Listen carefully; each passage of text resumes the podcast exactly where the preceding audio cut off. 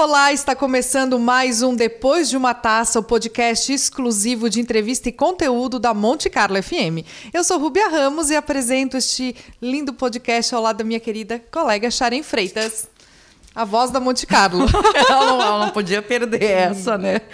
O Depois de uma Taça tem a produção da minha colega Rubia Ramos. Os trabalhos técnicos são de Eduardo Silva Pereira, João Marcos Vieira, Júlia De Lorenzi Bocardo e Eduardo Batista Pereira.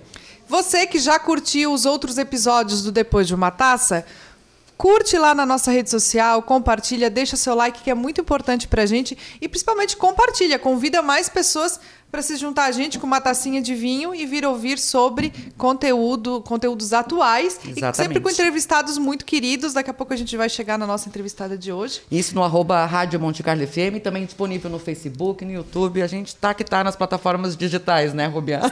Dominando. Vamos dominar, estaremos em todas em breve. Isso aí. E o nosso assunto de hoje é LGPD. Já ouviu falar? A Lei Geral de Proteção de Dados é uma legislação que tem o objetivo de proteger a liberdade e a privacidade de consumidores e cidadãos. Criada em 2018 e prevista para entrar em vigor em 2021, depois a gente vai confirmar se entrou, ela demanda que empresas e órgãos públicos mudem a forma de coletar, armazenar e usar os dados das, das pessoas. Ou seja, terá impactos significativos nas áreas jurídica, administrativa e de segurança da informação. Então, para a gente entender melhor desse assunto, a gente chamou a Priscila hoje, que é bacharel em Direito, e vai explicar um pouquinho para a gente o que, que é esse. Até porque nós somos consumidores também da internet, né? E como usuários, é muitas dúvidas com relação à LGPD, né? A Priscila Santana, que é especialista no assunto, é a nossa convidada do nosso quarto eh, produção episódio. Quarto, Isso. acho que já estamos no quarto, olha, já dá, já dá para perder as contas. Bem-vinda, Priscila, antes Meninas, de tudo. é um prazer imenso estar aqui. É, eu sempre comento que é, é muito bom poder falar um pouquinho mais sobre LGPD para o público, Isso. porque é um tema muito novo, é complexo. A chamada mesmo, só de a gente começar, a gente vê que ela é grande, ela é ampla, ela atribui a vários órgãos diferentes, então a gente precisa entender, nem que seja o mínimo, para ficar por dentro do que está acontecendo no nosso planeta. Priscila, antes de tudo, quem é a Priscila depois de uma taça? Um pouquinho mais alegre que o normal, mas falante igual o tempo todo. Tá certo, vamos dar início ao nosso conteúdo então. Vamos lá, nossa especialista. Como que você se denomina primeiro como especialista, que tem uma nomenclatura aí muito específica, né? eu sou especialista em direito digital e compliance e eu atuo, né, ajudando empresas a se adequarem à legislação.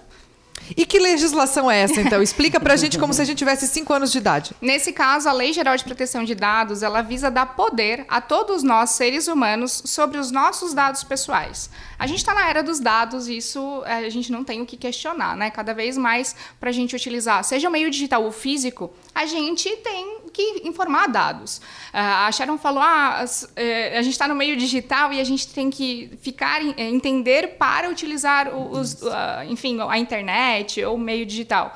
Mas a LGPD é um pouquinho mais abrangente, porque até aquela caderneta que a gente usava no médico, no dentista, aquele fichário, para a gente ser, né? São dados. Exato, tudo isso é informação pessoal e tudo isso é protegido pela uhum. lei. O que acontecia até então é que as empresas, as organizações, elas coletavam dados demasiadamente. Era muito volume de dados sem nenhuma finalidade específica. Eram coletados simplesmente para deixar armazenados. Vai que um dia eu preciso de alguma informação como essa. Uhum. E essa lei ela vem para limitar esse uso, esse tratamento. Você falou de Rubia de coleta, armazenamento, mas a gente tem que entender todo o fluxo da informação, desde o primeiro contato que essa organização tem com esse dado até a eliminação do dado que não acontecia até então. Ficava Eles coletavam armazenado e ficavam ali. armazenados. É que nem um exemplo ali quando vai preencher aqueles uh, formulários e daí a gente até reclama, porra, estão pedindo até a nossa alma aqui, né? De tanto que tu tem que preencher e, e e, e colocar ali os dados. E muitas vezes é solicitado dados que eram, são desnecessários para aquela função. Então, assim, ah, eu vou comprar um remédio numa farmácia.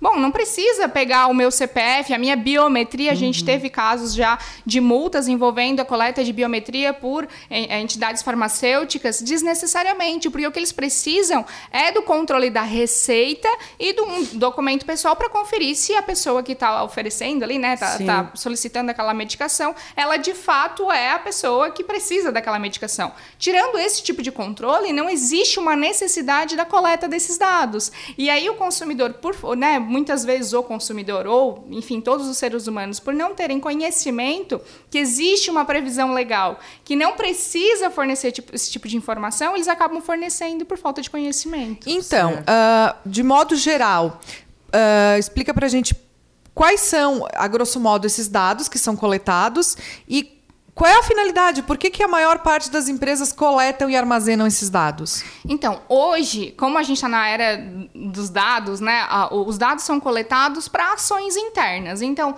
seja para justificar uma, uma ação, um processo interno, seja para criar um novo produto ou um serviço. A gente utiliza dados a todo momento, Rubi. A gente está conversando aqui, vocês precisaram estudar quem era entrevistada e eu já coletei o nome de vocês e já gravei aqui várias uhum. situações. O, a, a, vestimenta da Ruby, ela postou um story, e aí eu já tinha pegado vários dados dela de como ela está sendo se vestida, isso tudo é dado pessoal. Peguei a Sharon, como que ela se porta, como que ela se fala, como que eu tenho que conversar com ela. Tudo isso é dado pessoal. E tudo isso eu estou coletando, só que eu sou um ser humano, eu não estou registrando certo. isso em nenhum lugar. Agora, quando a gente fala de empresas, por muitas vezes eles coletam todos esses dados para que talvez no futuro, vai que eu preciso criar uma ação de marketing, vai que eu preciso é, é, numa ação judicial, justificar por que, que eu fiz aquilo. Então, dados é a todo momento. E dado pessoal, segundo a legislação, pode ser qualquer informação, desde que identificada, ou seja, eu olhando para aquela informação, eu sei que eu estou falando daquela pessoa, por exemplo, se eu ler o nome da Ruby ou o arroba da Ruby, eu sei que é ela. Porque eu já conheço ela e eu, enfim, tenho um relacionamento com ela mesmo que à distância, né? Ruby é mesmo uhum. que virtual. E também tem os dados identificáveis. O que, que são esses dados identificáveis? Identificáveis é uma série de informações que cruzadas a gente identifica uma pessoa. Então, a localização, o uhum. lugar onde vocês trabalham, o programa agora, né, esse podcast, ele vincula vocês duas. Então, e não só vocês, toda a produção. Isso. Então, tudo isso é dado pessoal.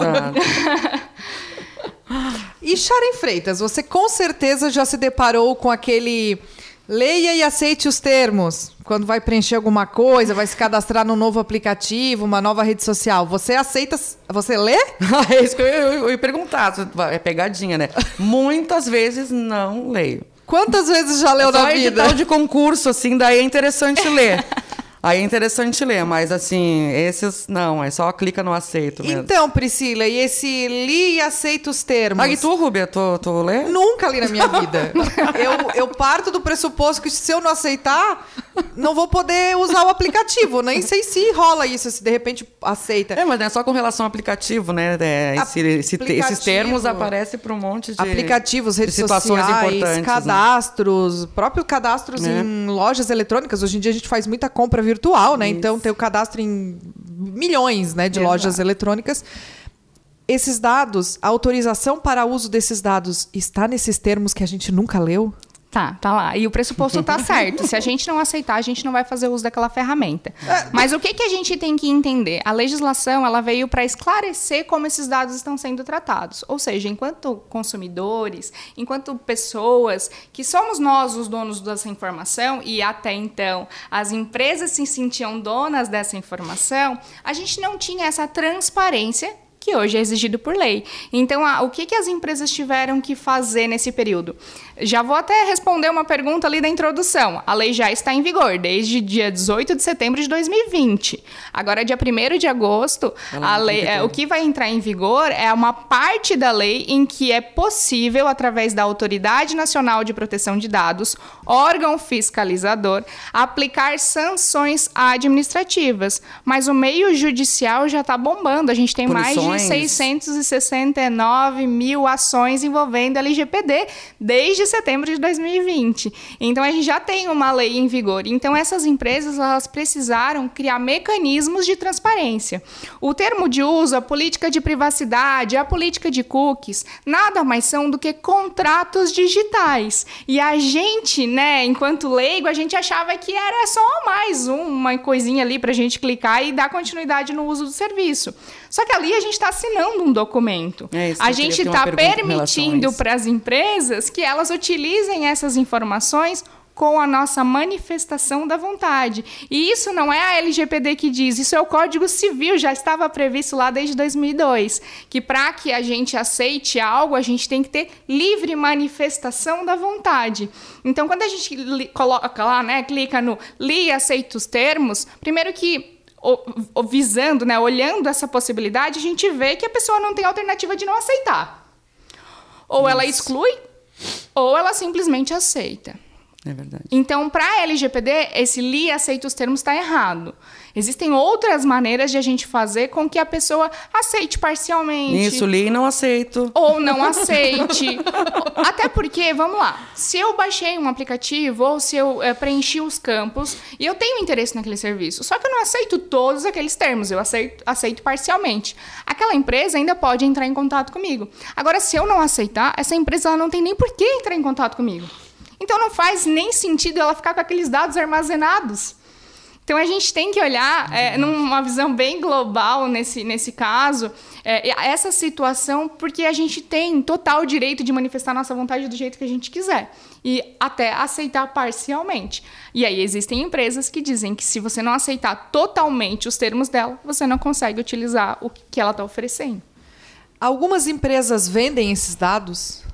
É, isso é uma atitude ilegal, né? Não só pela LGPD, a gente tem aí uma série de legislações que proíbem a prática né, de, de venda de dados pessoais. Existem, inclusive, empresas que trocam essas informações, e isso também é ilegal. Uhum. E a LGPD ela visa justamente que isso não se torne mais uma prática ativa, né? E que cada vez diminua. E quais são as punições, quais são as punições com relação a isso? Como é que é? Dentro da LGPD, as punições que passam a valer agora a partir do dia 1 de agosto, isso. elas vão de 2% do faturamento anual com um teto de 50 milhões de reais por infração. Então, ela pode ser somati né, somatória. Cada uhum. infração que for reconhecida pode somar aí uma infração nova. Isso na medida administrativa e por parte da Autoridade Nacional de Proteção de Dados. O PROCON pode fazer uhum. esse tipo de atividade e aí a, a, a a dosimetria da pena ali é diferente, o judiciário pode fazer isso e esse cálculo de pena também vai uhum. ser diferente. Então, depende muito de por quem que você vai ser enquadrado? Quem que está fiscalizando esse teu ato? Porque a gente tem que lembrar que a LGPD não é só para consumidor, é todos os seres humanos. Isso. Então não é necessariamente numa relação de consumo. Não é só para as empresas de tecnologia. É, é, Vou dar um exemplo para né? vocês. Né? Hoje eu não estou aqui numa relação de consumo, certo? Aqui eu estou como convidada. Vocês estão tratando os meus dados. Então, a LGPD está aplicável? Com certeza, porque eu não estou aqui como consumidora, digamos assim. Não é só no campo da internet? Não é só no Não. campo da internet. Por isso que eu falei, até naquela questão dos fichários médicos lá de antigamente, isso. que eles pegavam Ali aquela. Era... Aquilo lá já era tratamento de dados. Então a LGPD ela não só olha para o futuro, como ela também olha para o passado e vê como que essas empresas uhum. tratavam até então. Ela não aplica hoje, né, segundo as orientações da Autoridade Nacional de Proteção de Dados, que já é um órgão vigente e atuante, é, eles não vão ficar olhando para o passado nesse primeiro momento. Mas é algo que a gente tem que sim tratar num processo de adequação em privacidade, que é exatamente com que eu trabalho. E falando em privacidade, a pessoa já começa a rir como ato falho, né? Uh, então, já que você é bacharel em direito, especialista nessa área que contempla a internet, Uh, vamos entrar um pouquinho nessa enseada da, do vazamento de, de dados, dados, e fotos, enfim, de possíveis celulares. Eu tô rindo, eu tô rindo, eu sei que eu tô rindo. vamos entrar nessa enseada, então, do, do vazamento de fotos e informações, uh, porventura, por meio de hacker. Eu não sei se tem outras formas de fazer isso que não sejam denominadas como hackear um aparelho. Mas então, hoje a gente tem uma lei que nos protege, caso isso ocorra. Eu posso ir à polícia para que isso seja investigado? Qual é o procedimento? Não né? tem só uma lei. A gente tem leis no Brasil. É, é, que a gente tem que entender que assim existem legislações que foram con construídas após a internet, né? A internet ela veio para o Brasil em 1980. Então, desde então, a gente visa construir legislações específicas para a internet. A LGPD ela veio já associada a esse meio digital, né? Ela veio, uhum. inclusive, depois de algumas legislações importantes, como a Lei de Acesso à Informação, que é uma lei que foi construída diretamente para o poder público é, se adequar ao tratamento de dados e desde aquela época e para construir transparência com todos nós cidadãos.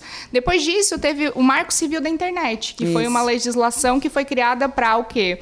É, para regulamentar o uso da internet no Brasil. Então, entender todos aqueles servidores de aplicação, como Facebook e tal.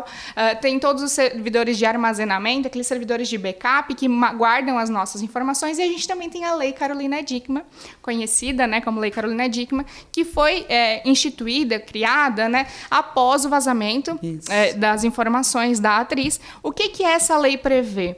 Quando uma pessoa, um hacker, né, nomeado aí, muito conhecido como hacker, mas os hackers gostam que chamem de cracker esses seres é, humanos. Tem isso. São os... o, o hacker é o cara que é manda bem na internet, nessas coisas, e o cracker é o cara que usa isso é, de hoje, forma criminosa. É uma né? droga, isso. né? Hoje a gente até utiliza o nome é, de hacker ético, quando ele faz coisas para o bem, quando isso. ele atua né, em prol de proteger as pessoas. E tem o cracker, que é o uh, criminoso, que viola os direitos das pessoas. É, quando essa pessoa, né, esse que não deixa de ser um profissional, porque ele precisa está muito gabaritado para conseguir fazer isso, ele acessa indevidamente o dispositivo eletrônico. Então, hoje a gente tem visto aí é, clonagem de WhatsApp, clonagem de Instagram, clonagem de e-mail. Tudo isso é feito através de mecanismos, né? E aí a gente tem mecanismos de phishing, mecanismos de engenharia social, tem uma série de possibilidades de mecanismos que são utilizados para violar o acesso a esses dispositivos eletrônicos que hoje em dia a gente pode ser até a TV da nossa casa. Smart, Mentira, Smart TV. É mesmo? Exato. Uh, a câmera residencial, gente, pode ser tudo, Alexa, né? É. A gente tem um monte de assistente de voz por aí é, que nada mais é do que o nosso dia a dia e tá tudo conectado na internet. Ok, daí Não o meu, sozinhos, o então. meu dispositivo, seja a nuvem, enfim, porque tá tudo interconectado, né? O meu, meu celular tá conectado com a minha com a minha TV, com o computador do trabalho, enfim. O meu dispositivo foi violado. O que eu faço? A primeira coisa é e tentar identificar se há uma violação, né, Rúbia? Como que eu vou ver isso? Ah, a tela ficou louca, é, então bloquearam ali, eu não consigo ver o que, que era o comum da minha tela, mudou o, algum é, ícone de lugar, tudo isso são vazaram, indícios. Va vazaram meu nude. Exato. Ou alguém começou a pedir dinheiro para seu familiar por meio, ou de qualquer meio, hum, rede social. Pix, manda um Pix. É, o Pix. Tudo isso são meios de violação. O segundo ponto é desligar o aparelho. A gente desliga o aparelho para não ter nenhum tipo de violação. Porque, assim, enquanto o aparelho estiver ligado, a gente pode fazer uma clonagem geral dessa informação, inclusive bloquear o teu acesso. Então, a primeira coisa que a gente vai fazer, se, por exemplo, eu entrar no teu celular, eu vou mudar a senha para você mesma não conseguir. Eu vou tirar a tua digital ali, o teu reconhecimento facial, para que você não consiga mais ter acesso às informações. Sim. Então, eu identifiquei, desligo o aparelho e sim busco uma delegacia para registrar um boletim uhum. de ocorrência. E aí sim vou buscar um técnico, um profissional da área para ele conseguir aí voltar a essa situação, tentar bloquear esse acesso, porque existem tipos de vírus que são instalados que você não consegue mais recuperar. Uhum. Por isso que a gente tem uma série de medidas de segurança que a gente precisa tomar, nós inclusive pessoas normais que não somos técnicos de informática, que a gente precisa, enfim, fazer para proteger as nossas informações. Porque hoje a gente confia nessas Big Five aí, né? É, o que são Big Five? A ah. Apple, a Google, a Microsoft, essas grandes empresas, a gente hoje tá tudo na mão deles, né? A minha, vi, a minha vida inteira tá na mão deles. minha vida inteira, todas as minhas fotos, da, todos os dados possíveis. Eu não sei as senhas das minhas coisas, eu tenho que olhar lá. Tudo. E aí, já pensou se, por exemplo, o aplicativo de bloco de notas, onde você mantém todas as suas senhas salvas, ele simplesmente. Uh, vamos lá, tem um é um iPhone, né? A Apple resolve excluir de todos os aparelhos iPhone hoje. Pronto, tá lá as tuas senhas, os logins e tu perdeu tudo, é, não então pode. Eu sou, eu sou do backup... modo antigo, porque eu ainda anoto muita coisa na agendinha. E aí, vamos dizer que você. Ó, eu vou ser bem cri-cri. Vamos dizer que você tá lá no aeroporto, esqueceu a agendinha em cima do banquinho. É, já foi também. Pronto, já era. Então, o que, que a gente faz? O backup, ele é uma, um, uma, uma duplicação de todo o conteúdo que você tem registrado no seu dispositivo eletrônico, para fins de que, caso você tenha algum tipo de dificuldade digital no aparelho, no dispositivo, Sim. você consegue fazer uma clonagem daquela informação para outro lugar. Então é, é bom, aí na, na, segurança da informação, na tecnologia da informação, a gente diz que dois valem um. Então hoje vocês não têm nenhum, porque se vocês não têm backup, vocês não têm nada. E aí a gente tem que também cuidar, e aí a gente vai entrar em outro, outro critério aqui, que é o critério das senhas. Pela senha, tá, é, né, às vezes a gente coloca tudo a mesma senha, todas iguaizinhas, a gente coloca maior risco a todos os nossos dispositivos. Por quê? Porque já pensou, uma senha vazou. Todo o resto vazou. Às vezes até o banco, né? Tem gente que consegue Isso. colocar até o banco igual, eu nem consigo entender. Mas a gente tem que é, selecionar, principalmente para o backup, uma senha diferenciada. Por quê? Porque sim, ali está toda a nossa vida, tá a nossa duplicação. Digamos que o teu celular foi clonado, mas só ele perdeu o acesso. O teu backup não. Então, por mais que aquele hacker vai ter, é, vai ter acesso àquilo tudo, ainda assim você não vai perder aquele histórico. Porque, claro, vai ser ruim, vai, vai, vai sofrer uma série de situações de é, ele publicar as tuas fotos íntimas aí na internet, divulgar, ele vai pegar os teus contatos e vai tentar um, participar de um estelionato para ganhar um dinheiro uh, em cima dessas pessoas, utilizar aí da boa fé delas de que a Ruby é uma ótima pessoa, então eu sim vou ajudá-la. É, ele pode utilizar o teu nome para acessar outras contas. Então, assim, tem uma série de situações que podem acontecer, mas ainda assim você vai ter todo o histórico dos seus dados ali armazenados e acessíveis. E a dor de cabeça de ter que correr atrás de arrumar isso, porque é, a gente tem visto muito o clone do WhatsApp, né? E, e que as pessoas, de alguma maneira, que eu não sei como é que funciona, porque felizmente o meu não foi, eu, eu trabalho com uhum. autenticação de dois fatores, não sei se isso é segurança o suficiente, mas tudo no meu celular, no meu dispositivo, tem autenticação de dois fatores. Que eu tenho pavor que sequestrem o meu Instagram, por exemplo, que a gente estava falando de estelionato digital, né? Enfim. E. Então, assim, dá uma dor de cabeça, mas recupera, mas mesmo assim. A dor de cabeça é inevitável, né? É, é assim, a partir do momento que é você um passa por uma situação mano. como essa, é igual bater o carro. Bater o carro, tu vai saber que tu né, tem que ir no mecânico, tem que registrar BO, tem, enfim, tem toda aquela situação. Isso. Então, passar por uma situação como essa, de uma violação de dados como essa, é, que é o termo na LGPD constituído, né, que é violação de dados, vai ter um transtorno, né? A gente está no mundo. Se não for para passar trabalho, a gente não tinha nem nascido. Vamos é combinar é verdade, aqui. É verdade. E se a gente está no mundo globalizado e a gente está utilizando desses mecanismos para facilitar a nossa vida, a gente também. E é uma orientação para quem sofre, por exemplo, um golpe desse no WhatsApp fazer um boletim de ocorrência? Com pra... certeza, isso é primordial. Hum. Qualquer situação hoje em dia que a gente se sinta lesionado, seja psicologicamente, fisicamente, digitalmente, registre um boletim de ocorrência que nunca vai ser uma medida assim extrema. Isso é uma medida básica, né? A, a primeiro fato, a, a, mesma coisa da autenticação dois fatores. Instalou o software, o aplicativo ali. Uh, registra a autenticação de duplo fator. Isso é o mínimo, tá? É, a gente tem que pensar que o nosso celular, ele é a nossa carteira de identidade. Né? Todas as nossas informações pessoais estão, ali. ali. Hoje, né, é, até para fazer o exame que eu comentei com vocês hoje, passar pelo médico, eu fui fazer um exame. Quando eu fui fazer o exame, a moça pediu um documento de identidade e eu tinha esquecido de levar. Bom, o meu cartão de crédito está no celular. O meu, a minha carteira de identidade está no celular, a minha carteira de trabalho está uhum. no celular, a minha carteira de motorista está no celular.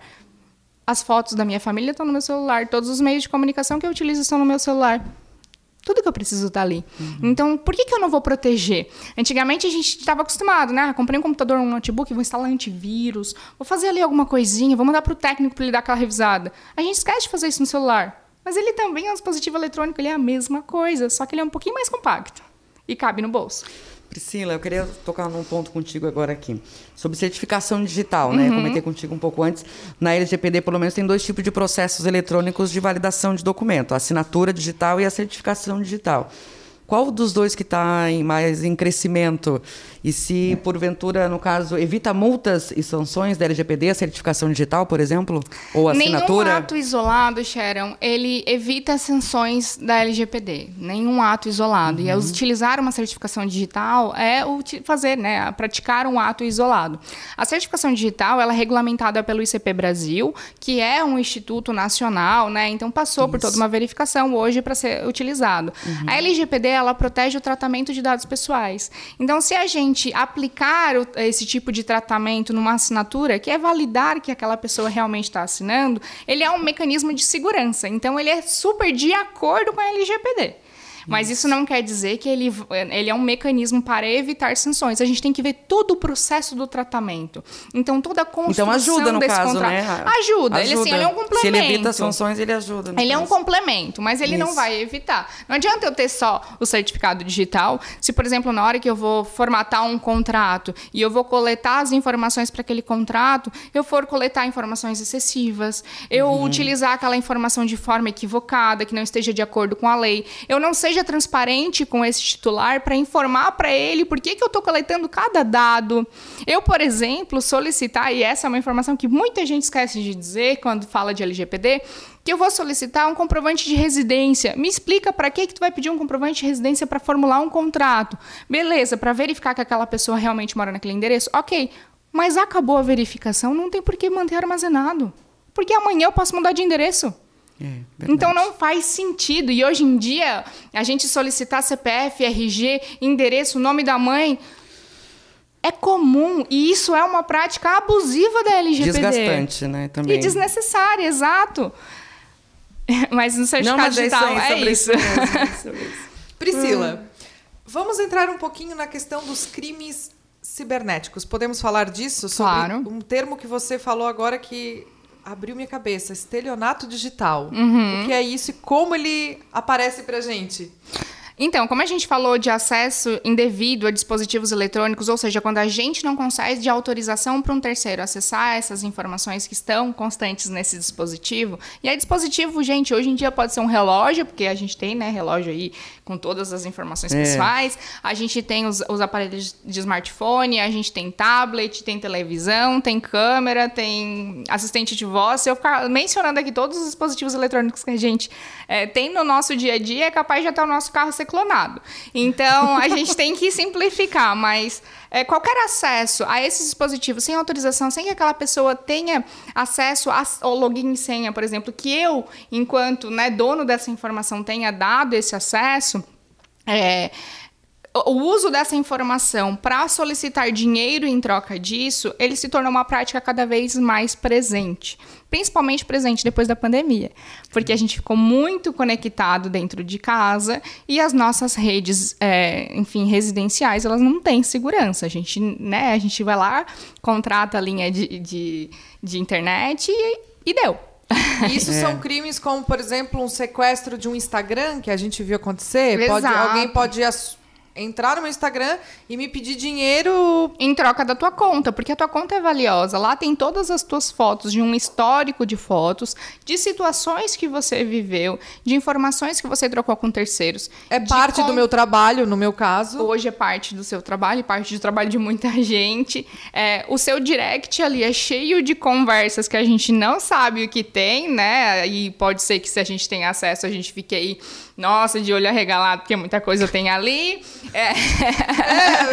o endereço de certas pessoas pode ser que tenha por ali, né? A gente nunca sabe. Então, estelionato é quando a gente pede algum tipo de remuneração financeira, e aí hoje em dia também, né, é, tá muito comum solicitar isso em, através de Bitcoin, que é uma moeda um pouquinho mais difícil de rastrear é, essa transação, né, apesar de ficar registrada em blockchain e ser irreversível, ela, ela é um pouquinho mais difícil de ser rastreada. Então, normalmente, esse resgate é solicitado em Bitcoin. Então, qualquer acesso a qualquer dado pessoal, independente do, do mecanismo que está registrado, e solicitar um dinheiro para disponibilizar isso de volta para aquela pessoa, é um tipo de estelionato digital. Perfeito. E o, e o, que que faz? Não paga, primeiro não paga o, Calma, o, ah, o não, resgate. Não, não. Registram, registram um boletim de ocorrência e procuram um especialista claro para te ajudar.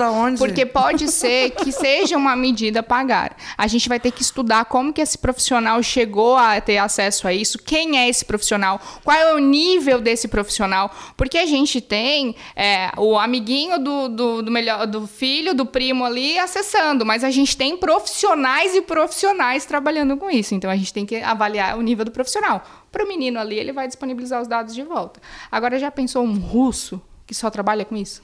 Entendi. Então, o segredo é prevenir, né? É prevenir, é prevenir. sim. É, é, e é exatamente com isso que eu trabalho hoje. Eu trabalho prevenindo as empresas, principalmente, ao acesso indevido desse tipo de situação e também a perca dos dados. Porque, como eu comentava antes, ontem mesmo foi noticiado que o ICP Brasil, né, que é onde tem o currículo Lattes, é, ele sofreu um, um, uma queda lá e vários dados pessoais foram perdidos. Isso porque eles não tinham uma série de é, construções de segurança da aquelas informações e elas foram e agora, né? perdidas. E isso não quer dizer exatamente é, com violação de dados, mas ele, ele não protegeu suficientemente os dados de todas as pessoas lá cadastradas. Perfeito, que conversa boa. A gente já vai sair mais esperta, mais ligada dessa conversa. Priscila, muito, muito obrigada por ter vindo. Sabe como eu estava ansiosa para que você viesse aqui. Então, muito obrigada mais uma vez. Portas da Monte Carlo FM sempre abertas para você. Obrigada. Isso aí, fechamos o nosso quarto episódio depois de uma taça. Só para recapitular, o nosso primeiro episódio a gente conversou com o Matheus Damião da Casa del Nono, foi sobre uva guete. O segundo episódio nós falamos com a Mariana Meller, né, Rubia? O jeito Disney de encantar clientes. O terceiro episódio, curiosidades do Egito. E o nosso quarto episódio, vamos falamos aí sobre LGPD com a Priscila. Um brinde, um brinde. para fechar esse episódio? Saúde! Saúde, obrigada meninas, foi um prazer imenso. E para quem quiser saber um pouquinho mais sobre proteção de dados, privacidade, segurança da informação, pode me seguir no arroba ps.priscilasantana, que todos os dias eu tento trazer algum tipo de informação e tirar dúvidas por meio desse canal.